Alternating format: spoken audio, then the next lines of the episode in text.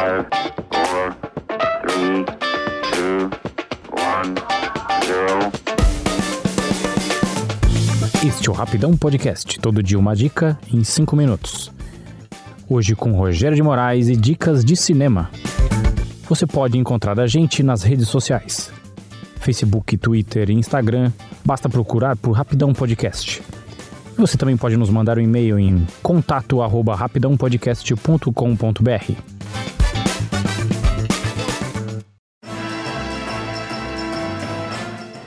E aí, ouvinte, beleza? Estamos aqui de novo para cestar sem sair de casa e falar um pouco de cinema. Como todos já devem saber, a edição do Oscar que aconteceu no último domingo foi uma das mais chatas da história. Em parte, culpa da pandemia, e aí não tem muito o que fazer. E em parte, culpa da organização, que assumiu riscos demais no formato da apresentação. Entendo e aprovo a sobriedade com que foi conduzida a apresentação, que foi uma forma de demonstrar respeito ao momento triste que o mundo vive, com tantas vidas sendo destruídas pela pandemia. Mas a decisão de mudar a ordem tradicional do anúncio de melhor filme, sempre deixado por último, para contar com o ovo no cu da galinha, foi um erro. O ovo no cu da galinha aqui seria o Oscar para Chadwick Boseman, falecido ano passado. Os organizadores, que não têm acesso ao resultado da premiação, apostaram em um final emocionante, com Chadwick ganhando o Oscar de melhor ator póstumamente. Um momento que seria muito emocionante. Mas, como diz o ditado, faltou combinar com os russos. O Oscar de melhor ator, último da noite, foi para Anthony Hopkins, que não estava lá,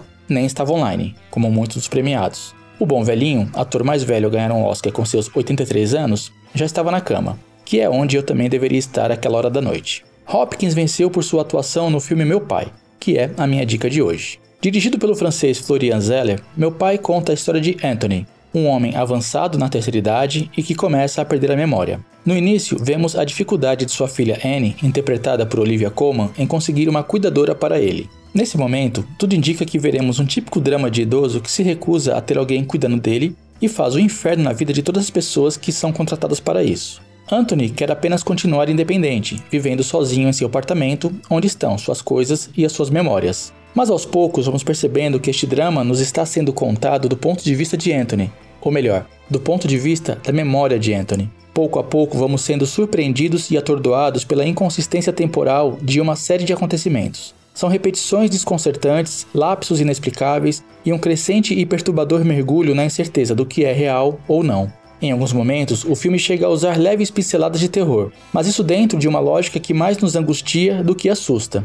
Isso tudo cria um clima insólito e ao mesmo tempo dolorosamente possível de ser entendido e sentido por nós. Esse clima é construído pela montagem refinada, que cadencia o desenrolar dos acontecimentos com o equilíbrio necessário, mas também pelo uso inteligente do apartamento como um espaço físico que serve de metáfora para a memória de Anthony. São corredores, portas, cômodos, móveis e adereços de decoração cujas mudanças nos coloca dentro da angústia e confusão do personagem. E tudo isso conectado a uma atuação incrível de Hopkins, certamente a melhor de sua carreira.